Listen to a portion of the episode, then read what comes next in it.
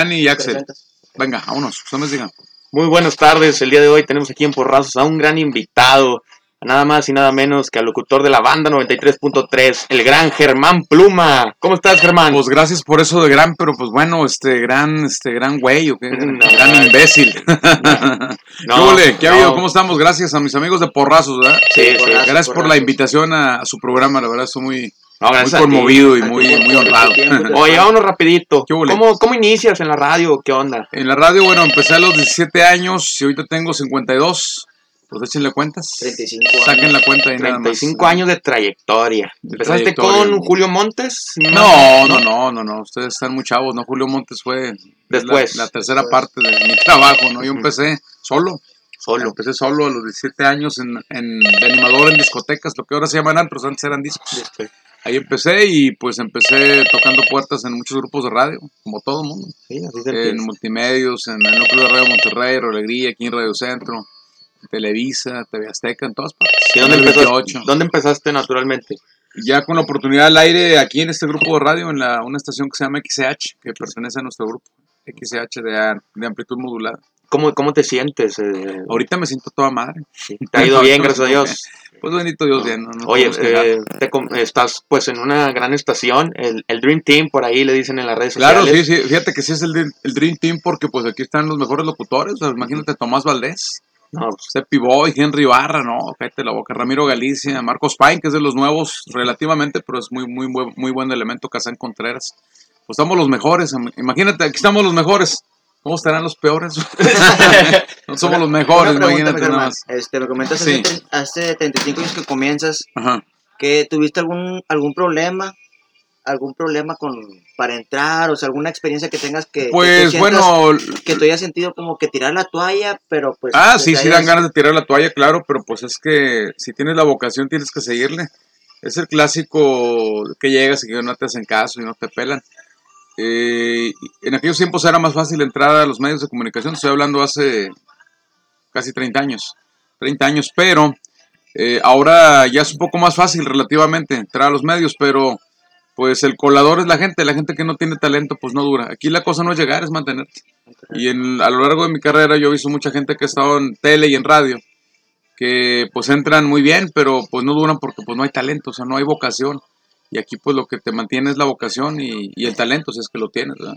Oye, Germán, este, una pregunta. Te hiciste muy viral en las redes sociales eh, por una broma al ruco de los mariscos. En el aviso inoportuno, tengo más entendido. ¿Cómo, cómo, cómo nace o...? El aviso inoportuno es un programa de bromas que no es nuevo. es- las, las- las bromas telefónicas por radio es un programa, es un programa ya pues muy, muy, muy oído, muy visto. Yo no lo inventé, nada más le di yo mi, mi estilo, ¿verdad? Tu- tu Y yo le puse el aviso inoportuno y pues bueno, hay otros programas de bromas y pues cada quien lo hace a como quiere y, y le funciona ya de acuerdo a las ganas que le ponga. En el caso mío, pues yo le he dado un giro muy, un toque muy personal mío a las bromas, muy picosas, de repente medias pesaditas, pero sí bien pensadas, ¿no? También no sé... muy improvisadas. Sí, sí, sí. Bueno, todo es improvisado aquí. Aquí todo lo improviso. Yo no llevo guiones ni, ni script ni nada.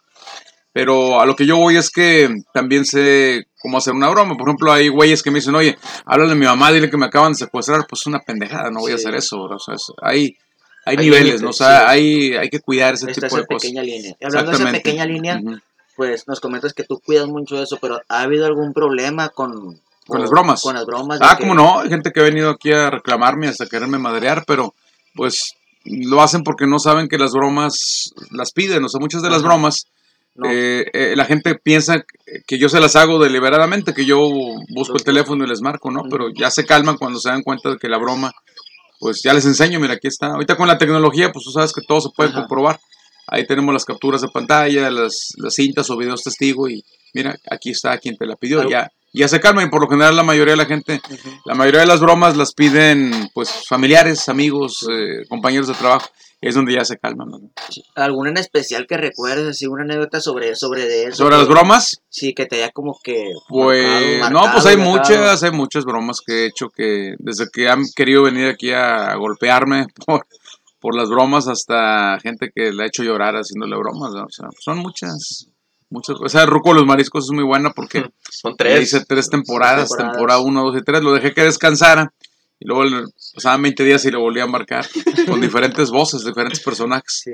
Este, y fue una broma muy buena y bueno, terminé siendo amigo del señor, Ah, se del ruco de los mariscos, sí, Ruco de los don mariscos. Fernando del Toro. Le mando un saludo, por cierto, él tiene su negocio ahí en Metroplex, su marisquería, ¿verdad? Este, y la broma se la mandó a hacer un, un vecino, Sí. un vecino de él, sí. Oye, y con las clases de pajarología y los enigmas, esos, esos cómo Ah, nacen. esos son, esos son invencio- invenciones mías, son inventos míos. Esos nacen ya. de- Esos, de esos ti. yo los inventé, sí, eso, eso sí es inventado. Lo que pasa es que los pájaros, si te das cuenta, si tú buscas pájaros, en internet vienen como 3, 4, 5 nada más. Los clásicos. ¿Cuál es el pájaro que incendia eh, las milpas? El pájaro que mamáis. Y otros dos, tres y ya. Yo dije, pues, Ajá. ¿por qué va a haber dos o tres? Yo empecé a inventar y ahorita tengo apuntados como más de 500. Como y los, al- como y- al- y los como que van saliendo, ¿no? Y los que, por ejemplo, de los que yo he inventado, ¿cuál es el pájaro que canta de noche? ¿Cuál es? ¿Cuál es? ¿Cuál es? Es el pájaro tuculot, digo tecolot. ¿Cuál es el pájaro de la guerra de las galaxias? ¿Cuál es? El pájaro Dar Gaber, digo, Dar Vader. Darth Vader. ¿Cuál es el pájaro este mediano? El pájaro mediano. Ah, caray. El que no es chico ni es grande, pero no te quedas con hambre. Entonces son, cosas que voy inventando sobre la, sobre la, sobre la, sobre los días, sobre la marcha y van saliendo más pájaros, más, más, más, más, más. La gente me va dando ideas y así, ¿verdad? Por ejemplo, ¿cuál es el pájaro que está orgulloso de que le falle una pata? ¿Cuál? Este pájaro está orgulloso de que le falla una pata. ¿Cuál El es? pájaro que, ¿Cuál que es? coge bien, que coge Es el pájaro que dice, entre más cojo, mejor. Oye, ¿verdad? este, y los enigmas, digo, has hecho enigmas, por ejemplo, Los enigmas de diferentes temas, personajes, de cosas o sea, que están no. funcionando, cosas que son, ahora le llaman virales, ¿no? En aquellos años eran cosas famosas, cosas del día. Yo inventé ese concepto de los enigmas y ahorita pues ahí andan copias ya sobre- ya, de los ya. enigmas. Pero yo, ¿Tú qué yo te puedo decir que yo los inventé, los enigmas, yo los inventé. ¿Qué opinas de eso de que la gente, que hay gente que pues ve algo que es famoso, que algo que es Y lo conocido, copia. que pega y busca... Pues están en su derecho, nada más que yo lo que siempre he dicho es que las copias hacen gracia un año, dos años, pero no toda la vida. Las copias caen por su propio peso, ¿verdad? Y entonces, pues, por eso hay un original y una copia. Tú compras unos tenis Nike originales y te duran un chingo de tiempo. Compras unas copias, se ven con madre, pero ¿cuánto te duran? Dos, tres meses y luego se rompen, ya no sirven. Es lo mismo, ¿no? Yo creo que el que tiene oído lo entiende. Las copias, pues, por su propio peso caen y la gente no es pendeja. O sea, el público sabe quién es el original y quién es la copia, ¿verdad? Y pues qué feo que te digan copión, ¿no? qué feo, ¿no? Yendo más atrás de tu carrera, el Wipirí, este personaje del Wipirí Colombia. ¿cómo nace? El Huipirí Colombia nace en el 2000 y volvemos a las copias. En el 2000 sale el Huipirí y de ahí salieron un chorro de personajes. Y te lo voy a decir, el Pancholo, el Rebajado, el Perro Guarumo, el Sapo Colombiano, este... Y ahorita se me pelan otros más. Muchas copias del Huipirí este, salieron, ¿verdad? Incluso tienes una canción. Tengo, grabé un disco, ¿no? Una canción, grabé un disco completo Un con disco una con- compañía Y- estudio profesional y todo. O sea, y una- un por disco. ejemplo, había el personaje de la botarga. Tú eras la botarga. No, ¿o la, persona, la botarga se la ponía un muchachito que yo contrataba y todo lo hacía yo así, la voz en off. No. sí, pues para sacar Y- más billete. Ese personaje lo dejaste de hacer. este, Vamos al aire ahorita. Ustedes, ustedes denle. Y Ustedes bueno, denle. Como te venía comentando, el Wipirí, ¿qué enseñanza te dejó o qué experiencias te vino dejando lo que... Lo que El Wipirí, bueno, pues el Wipirí es un personaje, es un personaje muy famoso, que se puede decir que ya es parte Es de la, dirigido al infantil, un poquito es parte más. de la, a todo mundo, es parte de la cultura ya pop popular de aquí, o sea, yo creo que a cualquiera que le preguntes, a cualquier regiomontano de cualquier nivel socioeconómico, desde la raza que vive allá en Fome hasta la raza que vive en La Rioja, en la del Valle, en Chipinque, sabe quién es el Huipirí, Sí, te lo puedo asegurar. Lo- todo el mundo lo conoce. lo. Es un personaje popular este, que yo inventé en el año 2000. Y ese personaje este, me dio mucha sat- satisfacción, me dio a ganar muy buen dinero, la verdad. Este, gracias a Dios, ese personaje compré eh, mi casita, gracias a Dios. Este, es un personaje que lo saqué de la calle. Ese Wipiri existe, es un limpia parabrisas que hasta la fecha siempre lo saludo. Está ahí en San Nicolás. Y así se dirigía a mí. ¿Qué onda, camarada? Cinco tripas, morro. ¿Un villano qué? ¿No le hagas de penca en la galleta estuca o qué?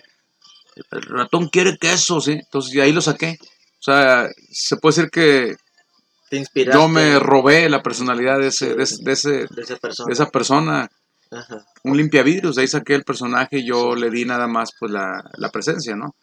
Y es que en este mundo, en esto de los medios, todo está ahí, nada más cosa que lo agarres.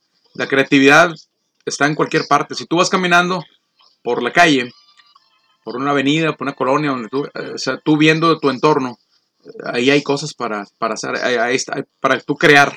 Y así es como yo le hago, o sea, así creo los pájaros, los enigmas, los chistes que digo, las vivencias, es de la, de la, de, pues de lo que pasa todo el día, ¿no? Y de ahí Oye. salió el Wipirí. Oye, Germán, una Sí. pregunta muy Ajá. importante. Sabemos que hacen muchas voces. es Como Tratamos, sí, unas sí, salen, otras no. sí. Oye, ¿nunca has tenido problemas así con tu voz? De No, fíjate que no, gracias a Dios, soy muy sano por ese lado, nunca, no, y ni me cuido ni nada. No. Bueno, mejor sirve porque no fumo, no soy muy malo para fumar. Yo creo que tengo 52 años de edad, en mis 52 años yo creo que me he fumado media cajetilla, en 50 en 52 años. O sea, no, no, No me gusta el cigarro, no, no. El- No tomo tampoco, no, no, no. no, no eres tomo. sano, sano, Sano. sano. Pues no por que le pegue a la mamá de que, ah, es que no me cuido, no, no, es que no se me da, eso no me no, gusta. no te gusta. No me gusta, lo que sí me gusta es traer un chingo. ¿Estás bien flaco, oye?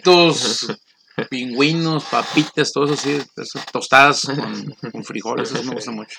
Comer, todo lo que sea comer, sí. Oye, y luego cuando empezaste, volvemos con, con, estabas con Julio Montes que te comentaba. No, mira, la historia con Julio fue mucho después. Yo, yo entré primero a radio por, por mis fueros, por, por, por mis ganas. Con Julio coincidimos. Con Julio coincidimos. Y Julio lo conozco desde que éramos niños. Nos conocimos. Y- Yo lo conozco a Julio desde que éramos niños. Y le aprendiste. Ah, como no, eso sí, eso sí le aprendí mucho a Julio, a muchos locutores, a Julio, yo les he aprendido, te puedo decir a quiénes he aprendido yo, que yo les he aprendido cosas, Julio, a Adrián Peña, a Ramón Fabián, a Tomás Valdés, este, ellos son los que les he aprendido y locutores que admiro como, primeramente como amigos y como compañeros y como jefes, pues a, a, a Cepi Boy, es una muy buena persona, o sea, Sí, que- o sea, Muy, que muy siempre han estado. Bueno, la gente siempre ha dicho que el Cepi Boy también tiene su pegue, al igual ah, que claro, tú. sí, sí, sí, creo que estaban en, distintas. Este, Él estaba en otra emisora, sí. estaba en multimedios y luego ya la empresa lo contrató y ya tiene algunos años con Y, nosotros. y la, te digo, la gente lo marcaba como competencia. porque- sí, éramos competencia en algún porque- tiempo, sí, sí, en algún, en algún tiempo y ya tiene muchos años que está con nosotros. Y Sepi pues, es una persona que tiene mucho carisma y eso no lo tiene cualquiera. Sí, ya cuando tienes carisma ya chingaste. Y lo que Sepi tienes, pues es eso, es, es carisma, es, es un carisma muy, muy, muy grande. O sea, que le cae bien a una persona adulta, a un hombre, a una mujer, a un niño. Y eso para dominarlo sí está bien cabrón. Está muy cabrón. Oye, este. Tigre rayado. Fíjate que me ahorro muchos corajes, le comentaba yo aquí a mi compañera Yeli hace rato el fútbol a Yeli, porque no me gusta el fútbol. Nada. tampoco me disgusta, pero no, no, no. ¿Algún no soy- deporte en particular que te guste seguir? o- Pues fíjate que ningún deporte me disgusta, pero tampoco soy fan de ningún deporte, o sea, con eso no quiero ser así vinagrillo, grinch del deporte, porque yo admiro el deporte y admiro la gente que le gusta el deporte y admiro a los deportistas. Pero no, no, no, no. Bueno, cuando fui niño o joven, practiqué la natación. Es- se puede decir que es el único deporte que me gustó, la natación. Oye, oye. Y me hice este, muy buen nadador, ¿eh? sé, sé nadar muy bien. Y ay, los clavados, Claro. y los de billete también. Oye, para ti, ¿qué es lo más bonito que te ha dejado la radio? Hoy estoy muy despechugado, ya me dio pena aquí, hombre, me dio cuenta. Díganme, me ven las chiches. No, ven no, no las no nos censura. No nos censuran. Ven las tetas. que al cabo estamos en Spotify. Ah, bueno, entonces déjame encuadrar. A ver, luego se hace qué? ¿Cuál- ¿Qué es lo más bonito que te ha dejado la radio? La radio, pues, lo más bonito que me ha dejado, pues, sinceramente es, pues, mi trabajo, ¿no? Que hago lo que me gusta y me pagan. Y muy bien, gracias a Dios, no puedo quejar. Oye. Una, una Sí. pregunta hablando de esto. Sabemos que antes de que estuvieran estos medios, las redes sociales y del internet, ustedes como personajes de radio eran Sí. como personajes más de mito, o sea, como que nomás escuchaban las voces. Ah, claro. Pero cuando sí. se empiezan a hacer- Yeli, cuando me dices cuando entremos, ¿no? Este, estamos al aire, estamos en Sí, programa sí. Y, estoy- y luego me pero ahora que me dé que me dé el cubo para entrar. cuando empieza este, este, este movimiento de que ya pues conocen su rostro, ya se empiezan a ubicar, ¿cómo, cómo lo sentiste? ¿Sentiste este cambio de, de que ya te empezaron a ubicar un poco más? Pues es que el, el- el radio, el, la radio siempre ha sido pues magia, imaginarte. Yo cuando era niño me imaginaba muchas cosas oyendo la radio, ¿no? Sí. Te imaginabas muchas cosas. Ahorita pues ya esa magia como que se perdió un poco porque pues ya por las redes sociales pues la gente ya te conoce, ¿no? Ahora, yo antes de las redes sociales, yo he hecho televisión, yo he hecho programas de tele. Estaba en Televisa. Los que he hecho los he hecho en Televisa. Y pues eso te da el escaparate de que la gente te conozca, ¿no? Pero pues es, pues, pues es, lo, es igual, digo, no, no, no. ¿No sentiste No como lo que veo gran- diferencia gran- entre no. ese tiempo al actual ni nada? No, no, no, pues la gente ahora es más fácil que la gente te ubique por, pues ya con el Google, eh, Germán Pluma, y ahí sales, ya te conocen, en la pero- calle pues ya saben quién eres, ¿verdad? Pero Sí. pues, pues es bueno eso, no es malo. Pero pues no hay tanta información de ti como te decía antes que pues no tienes redes sociales. Lo que pasa es que fíjate que yo soy muy huevón, esa es la verdad, por eso de las redes sociales, soy muy huevón. A lo mejor estoy mal, ¿verdad? no tener redes sociales, pero, pero yo siento que las redes sociales a veces son buenas y a veces tienen muchas broncas, hombre. Y la verdad es que, pues no sé, a lo mejor estoy mal en no tener redes sociales, pero pues una, es algo que no, no me llama la no atención. te llama la no. atención. Yo siento, digo, vuelvo a, a lo mejor no sé, ¿verdad? De hecho, sí las, sí las usamos, aquí puedes ver, mira, aquí está mi, mi computadora. Sí. Aquí están las redes, tenemos de todo. Pues de las básicas, Face, todo el TikTok, todas las chingaderas de redes, aquí las tenemos. ¿Y las uso? Sí las uso aquí. La- Ah, pero por las- parte del Porque, es, trabajo. por- porque es, es una herramienta. Es una herramienta y esto siempre se lo he dicho a los compañeros conductores de medios, radio y televisión, que la máxima computadora está aquí. Yo he visto muchos compañeros que se, que se, se abocan mucho a esto, están metidos mucho en esto. Y a mi punto de vista, no es así. No, no es así porque tu máxima computadora es esta, de aquí sale todo. Yo creo enigma tras enigma, pájaro tras pájaro y no están ahí. Imagínate si a mí se me seca esta computadora que tengo aquí en la cabeza, que es la que todos tenemos. Y la que si tú la potencializas es tu máxima computadora. Y hay locutores que dependen mucho de esto. Se va la luz y ya valió mal. Ya no saben ya, qué hacer. ya, ya. Y aquí está lo más importante, aquí está. Mantener entretenido a la gente. Entonces, esto es las redes son importantes, pero son herramientas. Son, es tu herramienta. Para mí es una herramienta. No es mi mundo la, la red social. ¿verdad? Es mi herramienta, así sirve. Este, bueno, hablando de, de estos tipos de ep- época de cambios, obviamente estamos viendo una época muy grande de cambio con lo que ha sido la pandemia. Ustedes como, como radio, Ujú. ¿cómo sintieron este, este proceso o vaya, esto de la pandemia? ¿Les Pues como afectó, todo no mundo, les to- afectó? todo mundo sí nos afectó en, en- en mayor o menor grado y eh, nos enseñamos a hacer cosas que no hacíamos. Por ejemplo, yo transmitir de mi casa. Yo no sabía que se podía hacer eso hasta antes de la pandemia. ¿Cómo, ¿Cómo se realizan estas transmisiones? Pues eh, por medio de las computadoras, programas, con los softwares mentados. eh, en el caso mío fue un, los compañeros de aquí de ingeniería iban a la casa de nosotros, de los locutores, a instalarnos todo. Y nos decían, a ver, ya está instalado, aquí así, aquí no lo muevas, aquí no le piques porque si no te chingas. Y así, transmitíamos como ahorita lo que estamos haciendo, pero desde mi casa. ¿no?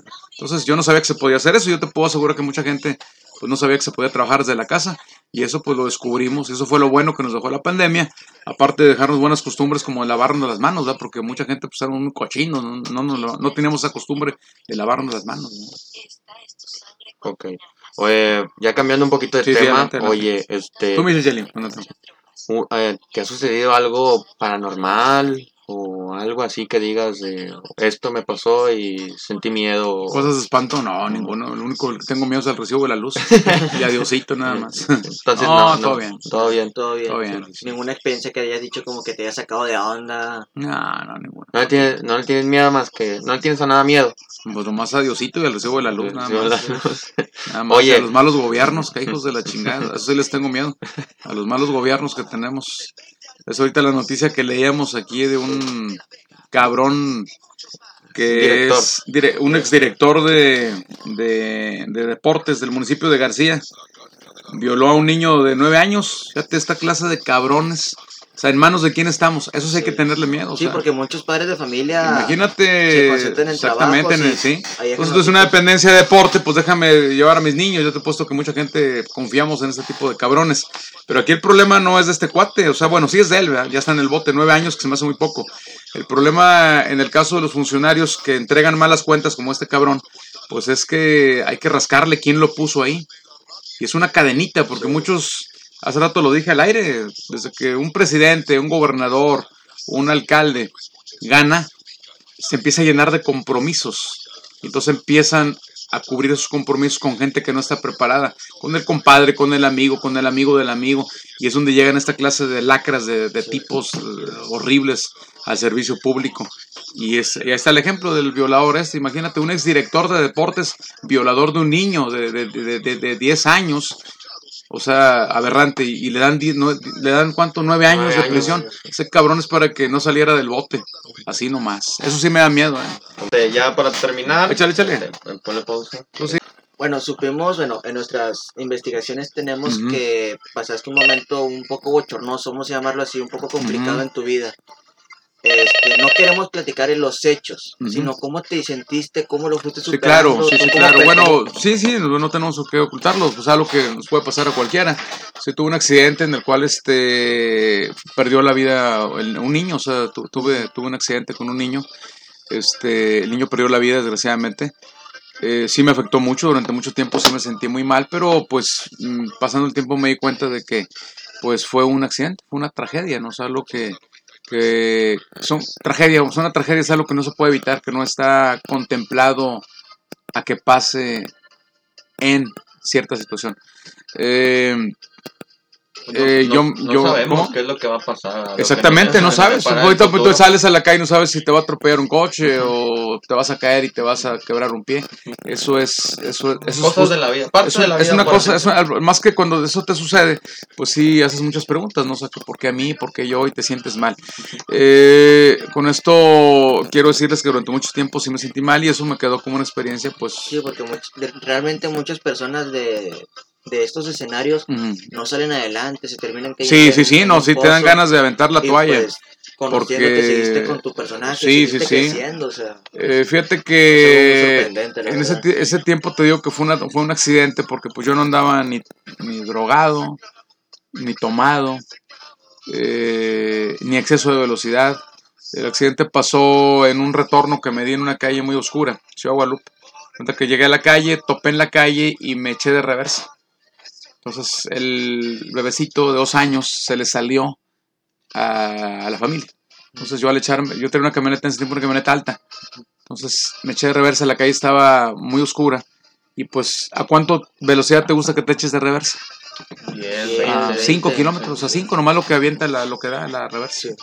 Y pues ahí, ahí pasó la tragedia, ¿verdad? Entonces, este, sí me afectó mucho en su tiempo, este, años. Todavía ese tipo de cosas no se superan. Aprendes a vivir con ellas. Yo aprendí a vivir con, e- con, con eso y, y pues me di cuenta que fue eso un accidente, ¿no? O sea, que obviamente pues nadie quiere, nadie, nadie quiere que pase eso. Fue un accidente porque pues cuando te sucede algo de eso, lo primero que te hace la autoridad pues es hacerte un examen eh, toxicológico, ¿no? Ver cómo vienes. Si no vienes drogado, tomado, en malas condiciones, ¿no? Y yo siempre he estado en contra de eso y siempre lo digo al aire, o sea, que una persona que agarra un coche y va tomado, pues es un irresponsable. Pues es como la broma que, que le hiciste a Sí. el ruco go- golpeador. ¿Cuál? No me acuerdo. ruco que golpeó a su mujer. Ah, y sí. que tú le hablaste y Ajá. decías que eres un licenciado. Ah, sí, no me Que- acuerdo. que sí, Nunca te dijo nada, quiso o sea. ponerte la, la bocina, no, es que te estoy escuchando, pero como que ya se escuchaba nervioso. Ah, sí. no sé, O sea, Que le pegó a su esposa. a su Sí. esposa, sí. Ah, no, pues es que cualquier cualquier situación de violencia, pues es, es- es- yo estoy en contra de eso, en contra de la violencia, digo, o sea, eso no, eso no, no es bueno. Pero sí, sí, sí, digo, tocando el tema de- del accidente que tuve, este sí, pues fue eso, un accidente, ¿no? Algo que te haya ayudado a superarlo, algo que te haya... Que me ayudó a superarlo, pues mi familia, mi trabajo, mis amigos, eso fue lo que me Tuviste muy buenas compañías en Sí, muy, la muy, buen, muy, muy buen apoyo, muy buen nada. apoyo, gentes de los medios, de, de todos los medios, o sea, de, de radio, televisión, conductores de televisión, amigos míos, compañeros, este, compañeros aquí de la radio, de otros medios de comunicación, artistas, este, que Te vecinos, rodea, todo. te rodea mucha gente. Sí, mucha en gente, todo vida. eso, todo eso te va, te va, este, ayudando a salir adelante. Sí salieron ahí dos, tres comentarios negativos de gente, pues, siempre hay gente que no Que comprende las cosas, gente, morbo, gente, exactamente, gente que no sabe las cosas.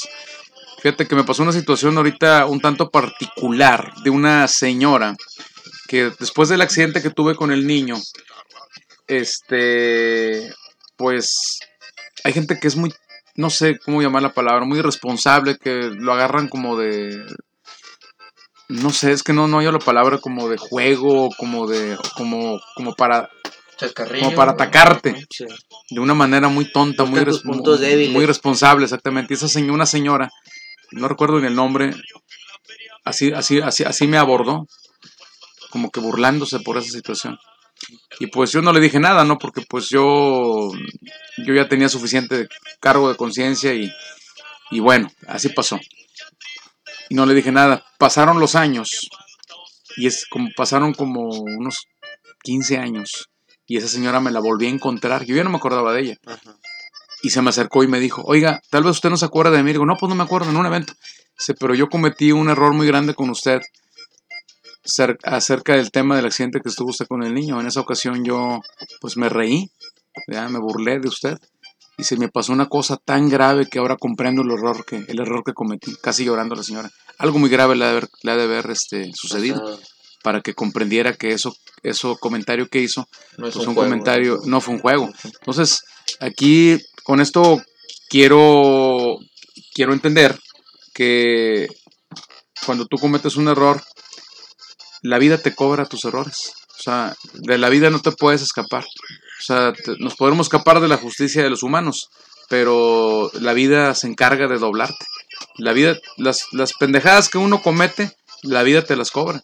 ¿sí? Como el karma. Es el, sí, el- lo que le llaman el karma, sí. La vida te cobra las pendejadas que uno hace, las tonterías. Y esta señora, digo, no quiero hablar mal de ella, pero pues seguramente algo muy fuerte le pasó porque vino a disculparse y me dijo, ¿se acuerda de mí? Digo, no, pues no me, acuerdo de la situación, pero de su cara no me acuerdo, pero sí me acuerdo de, de- de- del comentario tan tonto que hizo en esa ocasión, hasta riéndose. Este, y pasaron los años y se me acercó la misma señora, ella, ella era misma, ya no me acordaba yo de ella, me dijo, oiga, pasó esto, pero me sucedió algo en mi vida que me hizo cambiar mi forma de pensar y me di cuenta de que eso que hice estuvo mal. Y pues bueno, ya la vida le, le cobró el error, ¿verdad?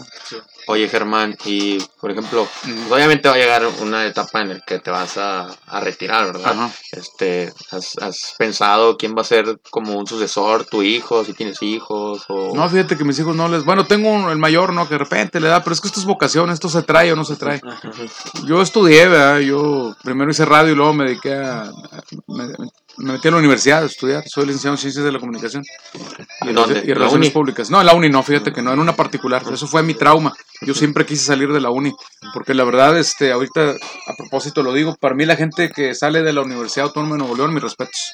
Para mí es lo máximo. Un cabrón que sale de la Universidad Autónoma de Nuevo León de cualquier carrera merece todo mi respeto. Que hay ahí hay que chingarse, ahí no van a jugar. Ahí Entonces, el, ahí el que lo logra. Yo estuve en una particular porque yo en ese tiempo ya estaba yo en radio, estaba yo casado, tenía un hijo. Pues ya no tenía tiempo de estar en la uni porque pues la uni quita, pues ahora sí que mucho tiempo, ¿no? Sí, no, y son horarios muy largos. Son horarios muy largos. Entonces yo me metí en una, a una particular pues por sacar el papel, ¿no? Y gracias a Dios la terminé mi carrera y tengo mi título de licenciado en Ciencias de la Comunicación y, y Relaciones Públicas, fue lo que estudié. Pero pues la experiencia la he agarrado aquí, ¿no? En, en los medios. La experiencia la agarras aquí, en la calle, en los medios. Yo, gracias a Dios, he hecho radio, he hecho, he hecho televisión. Entonces, pues, ¿qué te puedo yo decir? No, pues eres un ícono de Y yo aquí. empecé a hacer, yo empecé a hacer televisión desde antes de que yo. De hecho, lo primero que yo hice fue televisión, ahora que ¿dónde me acuerdo. empezaste en televisión? Fíjate que eh, eh, yo a los 17 años trabajaba yo en una dependencia de gobierno que se llama la Dirección de Ecología. Ajá. Y ahí sacaron un personaje que se llamaba Ecoleón. Pues yo entré a trabajar a la, a esa- a la Dirección de Ecología. Pues ahí de ayudante, ¿no? Ahí de acomodar papeles y de ayudarle a la gente en la oficina, sacar copias. Se llega ese personaje y yo me pongo la botarga, pues estaba yo chavalío, tenía 17 años. 17, me puse la, era una botarga de un león, se llamaba Ecoleón. Entonces había que darle difusión a ese personaje porque era de gobierno del estado. Entonces pues empecé a ir a todos los canales de televisión. Empecé a ir al canal 12, al canal 2, a, a la TV Azteca, a Multimedia, a todos los canales, canal 28. Y entonces me tocó la barra infantil. Entonces yo, yo, yo empecé a hacer, yo lo primero que empecé a hacer fue hacer televisión. Este, iba yo a las barras de y ahí conocí a todos los payasos, conocí a, Pi- a Pipo, a Tolocho y Cococho, Locho y Lochito. a Tolocho y Lochito, conocí a Globito, a Lázaro, a todos los payasos, me hice amigo de todos los payasos, a todos los payasos los conozco, porque este, en ese tiempo me, me hice este, amigo de todos. ¿Me, me- lo podemos acordar? Pues, déjame llamadita. Como, eh, Te comentabas que estabas, eh, empezaste, que conociste a Yo los empecé a hacer tele y conocí a todos los payasos, a todos, me hice amigo de todos, soy amigo de, de- de todos los payasos, de todos, el que, de unos que están, otros ya no están, pero yo soy amigo de, de todos los payasos. Los que quedan ahorita amigos míos, pues es- Tolocho es muy amigo mío, Lázaro Salazar es mi amigo, lo conozco desde hace mucho. Boni Boni, ¿no? Bonnie Bonnie es mi camarada. Todos, el que me menciones lo conozco, soy amigo de todos. Pues yo soy el señor payaso. Es un, un personaje que se llamaba así y me hice más amigo de ellos y, y, ah, no, yo los conozco a todos, son mis camaradas todos. Pipo era, era mi buen amigo conocido, este que ya falleció, Tommy, que era mi, mi buen amigo. Yo el único que me faltó fue, fue Cepillín, porque nunca tuve la oportunidad de, de- de hablar con él en persona, pero hasta Capulina, Capulina era, varias veces me tocó entrevistar a Capulina. Una pregunta, pues viendo ese personaje que Capulina, pues, Ujú. pues un gran personaje en, el país. Sí. ¿Cómo fue esa experiencia para ti? ¿Cómo la viviste? ¿Cómo te Ah, no, pues muy bonito, pues imagínate, yo lo veía de niño en la tele y luego de repente lo entrevisto, pues se me caen los calzones. Casi no ¿Cómo podía fue? hablar, ¿Cómo casi fue? no podía hablar porque nomás estaba así. Pregunta, ah, sí, así estuvo todo el rato. O sea, ya con eso ya te dije todo, ¿no? Ajá. Mi admiración. Mí me tocó una vez conducir en vivo. Me tocó conducir en vivo en la Arena Monterrey y, eh, y aquí en la Macroplaza, un evento masivo de muchísima gente. Me tocó conducir a mí, iba yo de conductor de aquí de Nuevo León. Ajá. Y luego me dicen, tu coconductor va a ser Eduardo II, el polivoz, el que sale en familia de 10. Sí. Él fue mi, él va a ser tu coco. Ah, la mano, pues se me cayeron los calzones, imagínate. Yo, yo con ese, ese señor del, de los del comediante chingoncísimo, o sea, el de los polivoces, sí lo conocen, sí. El que sale en la familia de 10, el viejito. Genial. Genial. Fue, él y yo conducimos. O sea, imagínate nada más y pues así he entrevistado a Lucero, entrevisté a Lu- a Lucero, a, a los grupos todos, a todos los grupos, Tigres del Norte, las bandas todas, artistas todos, o sea, gruperos de preferencia, lo que es lo que es lo que yo manejo. Poperos, pues Lucero, me tocó entrevistar a Lucero. Siempre quiero entrevistar a las jeans porque soy fans de ellas, pero no se me ha hecho. Oye, ¿y ¿cómo te sientes? O sea, a lo que hemos, nosotros investigamos es que Ujú. no tienes tantas entrevistas. ¿Cómo, ¿Cómo? te sientes? Que no, o sea, no O hay sea, tantas entrevistas no, no, sobre no, ti. No te ubican mucha gente, o sea, no que no te ubican, sino que no te encuentran. Ah, pues yo creo, pues no me quieren invitar, yo estoy Sí. puesto para que me inviten, o sea, pues más Sí, no- nosotros no, yo tuvimos, creo que- tuvimos que estar una hora y media aquí parados afuera de la estación para... Yo creo que les caigo mal, por eso no me invitan a... Ah, tengo una entrevista, por cierto, dijo Fernando Lozano que me, Sí. me invitó para su programa Bueno, también.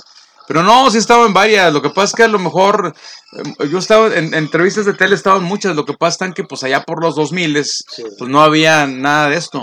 Pero yo... No, no sé, no- Y bueno, volviendo ya con, con. Germán Pluma, hablábamos pues sobre su trayectoria. Sí, sí, sí. Este, oye, una, o sea, dices que te gusta lo grupero, ¿ok? Sí. Nosotros te decíamos que, pues tú entrevistaste a los gruperos. ¿Cómo te sientes que te vengamos a entrevistar? Porque como digo, este, pues vamos empezando y estuvimos esperando desde más de una hora afuera porque no tenía redes sociales Ajá. y nosotros vinimos a Para buscar- casarme allá abajo. Nada, nada, tampoco. O sea, no, pues invitarte al programa Claro, y te claro, lo claro. agradecemos que confiaras en nosotros Ajá. porque no cualquiera confía en nosotros. No, no, no, ¿por ¿Cómo, no? ¿Cómo te sientes a, a que eh, pues te Que entrevistemos, que tengamos el Ustedes me interés? entrevisten, no, no, pues les agradezco, o sea, les agradezco porque pues si despierto el interés en ustedes, pues algo, es por algo, ¿no? Y bájale poquito ahí al, monitor. Este, yo, ah, te comentaba que tal vez no haya muchas entrevistas, al- en tele he tenido muchas, pero allá por el año 2000, 2001, 2005, porque este fenómeno del internet, pues, ¿qué, qué te gusta que tiene? 10 años Sí, que se vino del, del 2010, 11 para acá y que se puso más fuerte tiene 6, 7 años. Pero ya por el 2001, 2000, del 2001, del 2000 al 2010, esto no existía. ¿No? No existía. O sea, había celulares, sí, pero pues nomás eran a, hablar hablar, y ya nada más. ya. No había redes sociales. Por eso tal vez no, pero a mí me han, yo he tenido entrevistas en, en, en, en Televisa, muchas, en muchos programas. Este, TV Azteca, otro tanto. Eh, multimedios no, porque pues hay multimedios son, son muy celosos, ellos no, no, no entrevistan a los de la competencia porque pues ahí son sus, son sus este, políticas, se, se respeta, ¿verdad? que yo no estoy de acuerdo, ¿verdad? pero pues bueno, cada quien, es su casa, ellos, ellos hacen lo que quieren, se respeta. Pero he tenido muchas entrevistas, ¿quién, quién te ha dicho que me ha entrevistado? Pues, pues mucha raza, o sea, conocidos, ¿quién? Pues Fernando Lozano me ha entrevistado, este, ¿quién más? ¿Quién más? ¿Quién más? Eh, Lore Lore, eh, Oscar Burgos, Recta, eh, ¿cómo se llama? Este? Buena onda, buena onda. Eh, Jesús Soltero. Jesús soltero, que es, que es muy buen amigo, un buen camarada. Este, de TV Azteca, pues varios allá, unos que están, otros que ya no están. Ángel, un- uno que estaba gordito y que ahora está flaco. Ese me con muchas entrevistas en que está ahorita en Viva la Vi. Uno que era gordito y ahora está flaco. Ángel, se llama Ángel Ángel. Castro. Ángel Castro, que es muy buen amigo mío.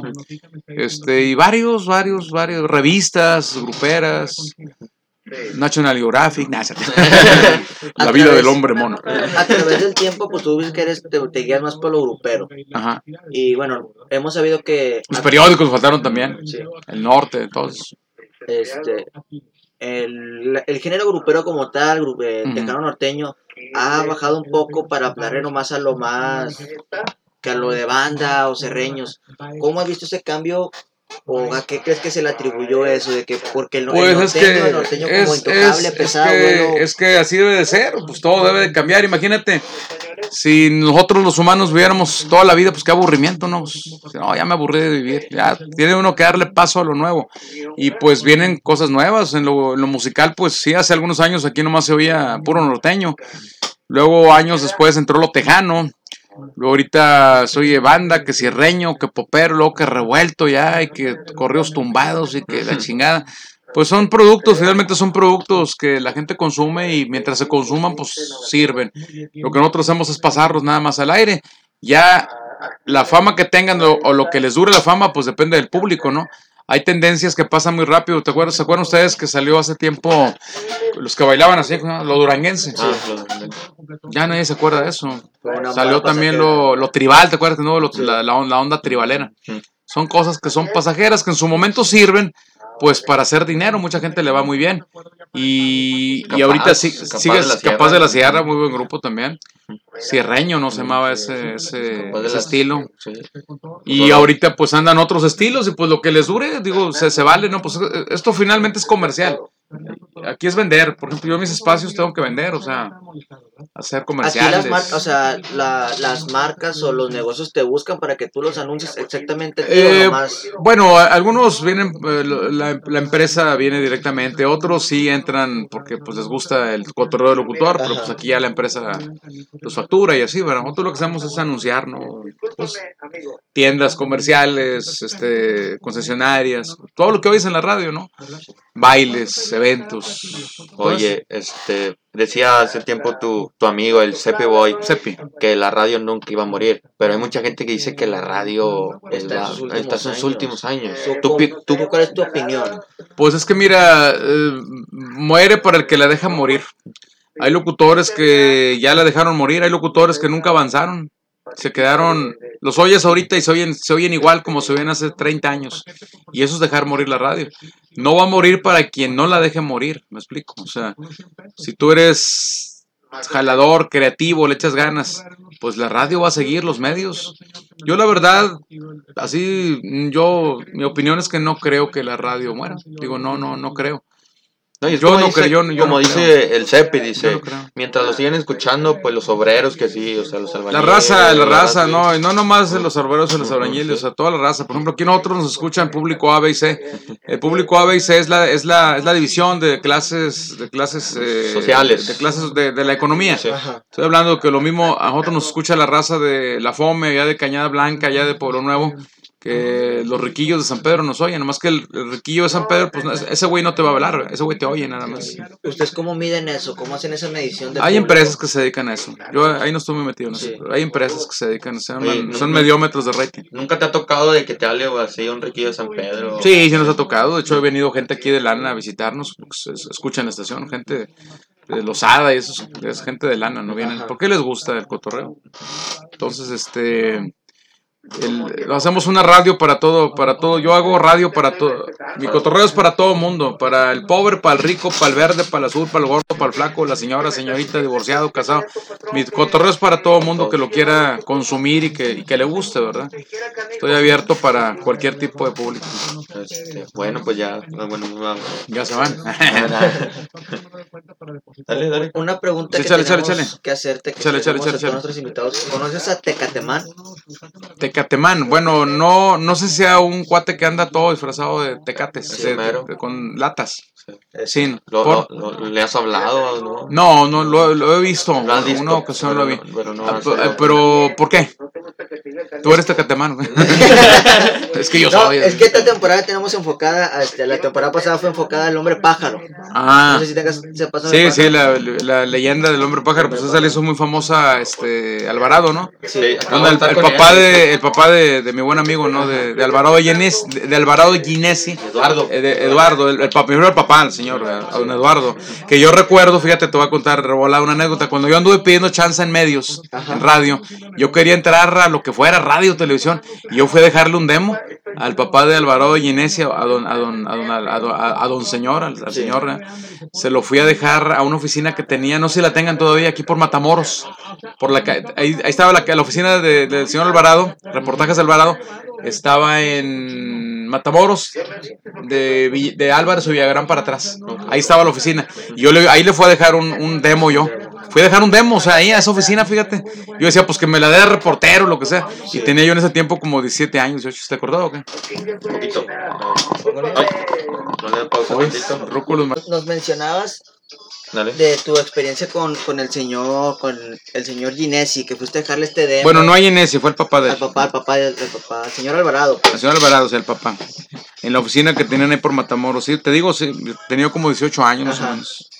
¿Qué, te dijo? ¿Cómo te sentiste? No, no me atendió él, no, no, él no me atendió porque no- él no estaba el señor, o sea, de hecho todo lo hice con su secretaria, la, la secretaria es la que me atendía, pero él más salió a propósito porque me acordó ahorita que dijeron el hombre pájaro, lo relacioné, este, no, sí, sí conozco la leyenda del hombre pájaro y el, el, el latamano, ¿cómo? Tecatemán. Tecatemán. Bueno, Sí, lo conozco. conoce como la tamana. te Sí lo conozco, como no, pero eh, antes había otro, había otro güey que se ponía, pero de, de, de Pepsi, creo, de Coca-Cola. De Coca-Cola. De Coca-Cola había, sí, había uno que siempre anda ahí por la expo. Bueno, este güey también anda por todos lados, ¿no? El, el- el de la Tecate, ¿no? No, casi siempre andan en Morelos. Morelos. Sí, pero sí es, pero yo veía uno que se ponía tec- de Tecate y, Sí. y de, no, viento de Coca y andaba en la, En la en la expo. Ahorita, ahorita te preguntaba a mi compañero sobre si te tenías algún sucesor, un Germán Junior, alguien que siguiera tu Bueno, legado. de mi familia no lo sé, ¿verdad? Digo, a lo mejor al rato les da, pero, pero pues no, por ejemplo, tengo, tengo tres hijos. Mi hijo mayor, el, el mayor es maestro. Sí. Licenciado en Ciencia de la Comunicación, pero se dedicó, al, se dedicó a, la, a la docencia. Eh, mi hija, tengo una hija de, de 23 años, ella es este, ella es, estudió Relaciones Internacionales, trabaja en una empresa de, de importación y exportación. Y mi hijo el más pequeño pues está estudiando este, también Relaciones Internacionales, este, está, está, está en la universidad. Pero no, no creo que por lo pronto alguno de ellos le, le interese. Y viendo la trayectoria que tienes, de ya 35 años, ¿has pensado sobre un tiempo límite que no, yo voy a llegar hasta tantos años y ya me pienso No, fíjate retirar, que no, no, no, no, te ha yo no, eso? yo no, yo no quiero retirarme, no, yo ahorita tengo ahorita 52 años, pero ahorita yo me siento, mi energía es como si tuviera 20, así me siento como ustedes. Gracias a Eh, No, Dios. no pareces de 52. Gracias a ¿no? Dios. Pareces Pues que ese, güey. eso es lo bueno. ¿Cuántos años me, ve- cuántos años me ves así? Unos ¿Cuántos me ves? 30, Sí, 35. le llamo No, maquete sí. la boca. ¿Saben por qué? Les voy a decir lo que una vez le preguntaron a María Victoria. Sí, sí, ustedes ustedes han oído hablar de la actriz María Victoria, a lo mejor la conocen, una actriz del cine mexicano, de la Ya. época de oro, María Sí. Victoria. Esa mujer, pues, no sé si viva, creo que ya no vive, o sí vive Yeli, María Victoria. Bueno, es una mujer que muy, muy longeva, ¿no? Ajá. y se veía muy bien para ser una persona de más de 90 años. Y, y le preguntaron que por qué se veía tan joven. Dijo, pues es que es lo bueno de... Respondo lo mismo que dijo ella. Eso es lo bueno de tener sangre indígena. La sangre indígena es muy fuerte. Entonces, pues nosotros los que tenemos sangre indígena, pues, pues, el, el tiempo nos hace es lo lo que el que- aire a Juárez. Que te quería preguntar, porque Ujú. pues tú nomás te conoces como tu nombre eh, pila, Pluma, pero tienes tu apellido que se llama Cocoa. Bueno, mi nombre, mi nombre real es... eh, mis apellidos, dices tú. Sí, tu- Eh, Pluma sí es apellido. Pluma. Pluma. Y mi otro apellido es Cuapanteca. Cuapanteca. Es de origen náhuatl. Náhuatl, es lo que te- Son vienes- de origen náhuatl, de- sí, sí, sí, tienes vengo de, de- de mucha, o sea, bueno, abuelos, todos los, todos los mexicanos tenemos, todos los mexicanos tenemos sangre indígena, aunque, aunque haya güeros, Sí. tenemos sangre indígena, pero hay unos que tenemos más que otras, o sea, yo tengo más sangre, pretendo tener más sangre. ¿Cuál, ¿Cuál es tu nombre así completo? Mi nombre es? Luciano, yo me llamo Luciano. Luciano. Germán es artístico porque yo admiro mucho a Germán Valdés Tintán. Ah, ok. Por eso yo, si tú te das cuenta en mi locución, yo tengo mucho, si conocen a, a Tintán. Sí, a Tintán, Si sí. ustedes oyen, oyen mi locución, yo tengo muchos rasgos tintanescos. Es Porque él, es mi, inspiración. él es mi inspiración. O sea, yo admiro mucho a, a- a don Germán Sí. Valdés Tintán. Por eso de ahí agarré el nombre. Pero mi, mi apellido es. Mi pluma sí es apellido. ¿Entramos?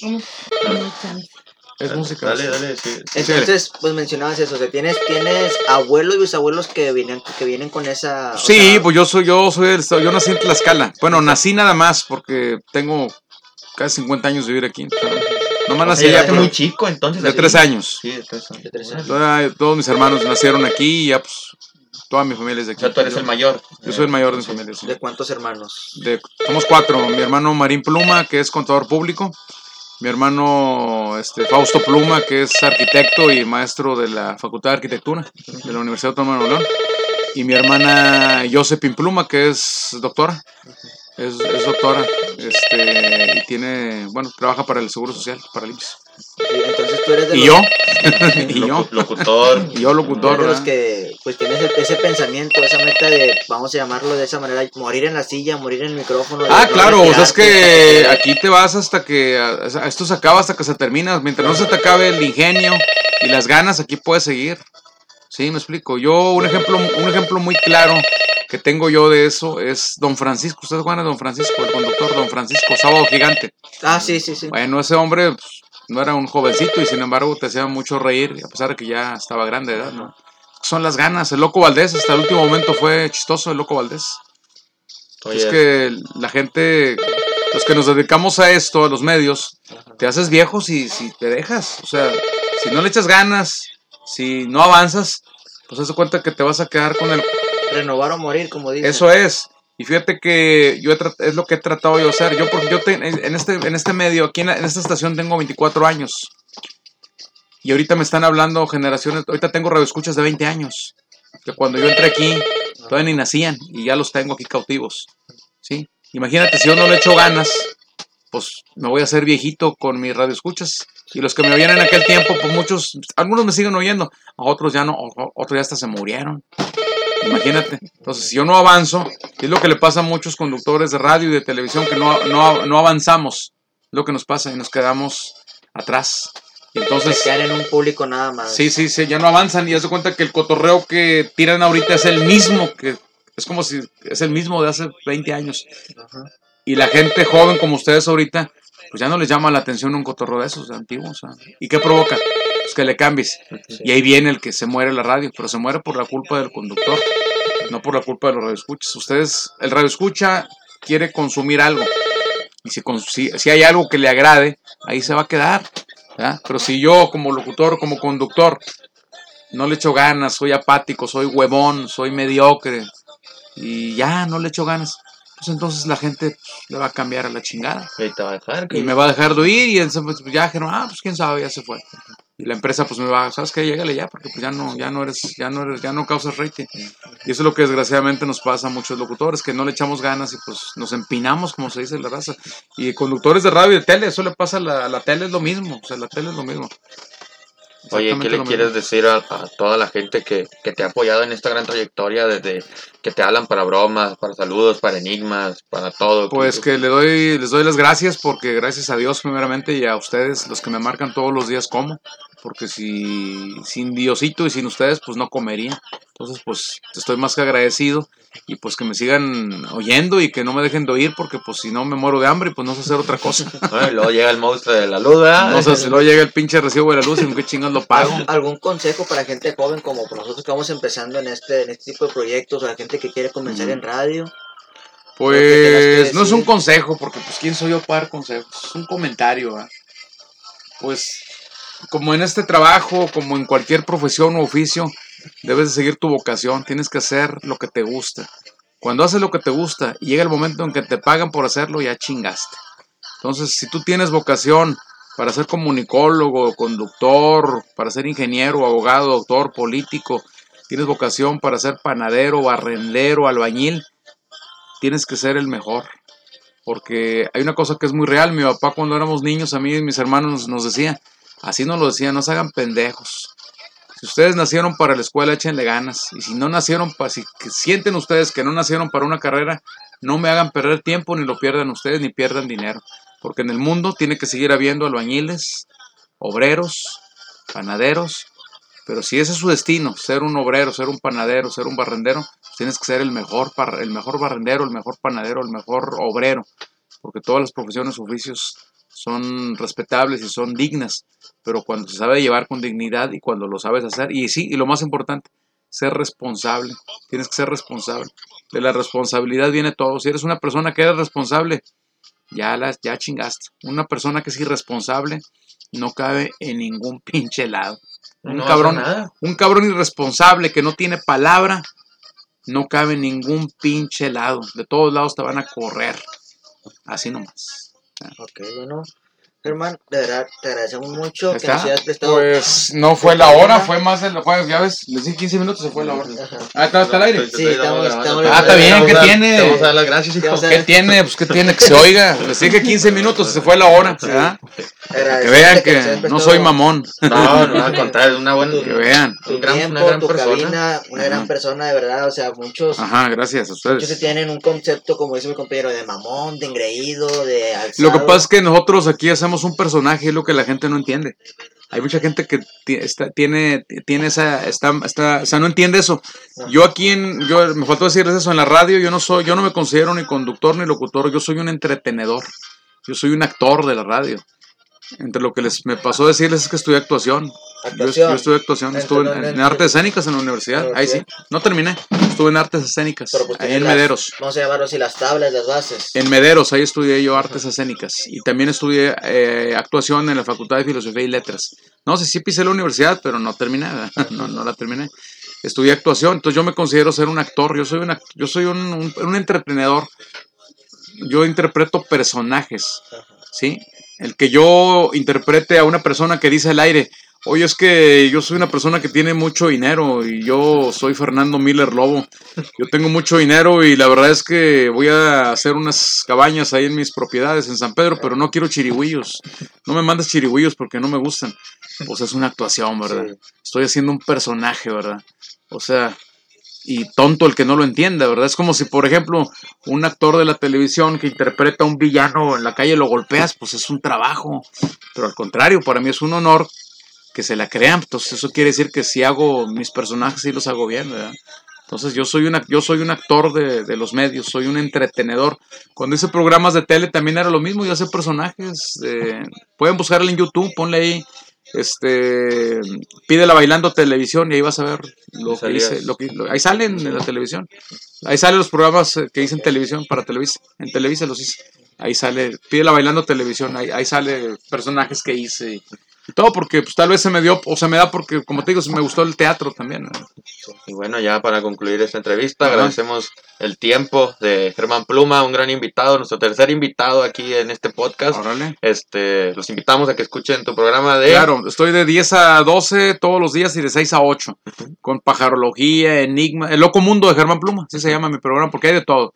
Eh, hay un personaje que ahorita está funcionando mucho que se llama el Ruco de la música disco, que ahí se los encargo. Don José Tentero se llama. Este, la pajarología, las bromas, el señor payaso, el huipirí, no, aquí un chingo de cosas y lo que se vaya agregando. Sí, no, ti- no tiene ninguna red, ¿verdad? Aquí Como no. mencionas, no, él no, No, tiene no, al rato ya les voy a, voy a hacer una, les prometo. Ya sí voy a, me estoy poniendo muy huevón en eso, pero, pero sí lo voy a hacer, van a ver. van a ver. Bueno, agradecemos tu tiempo, Germán, y pues muchas gracias y gracias por, por tu tiempo. Ándale, y saludos, como siempre les decimos, que el hombre pájaro los acompañe y que Margarito los ilumine. Órale, sale.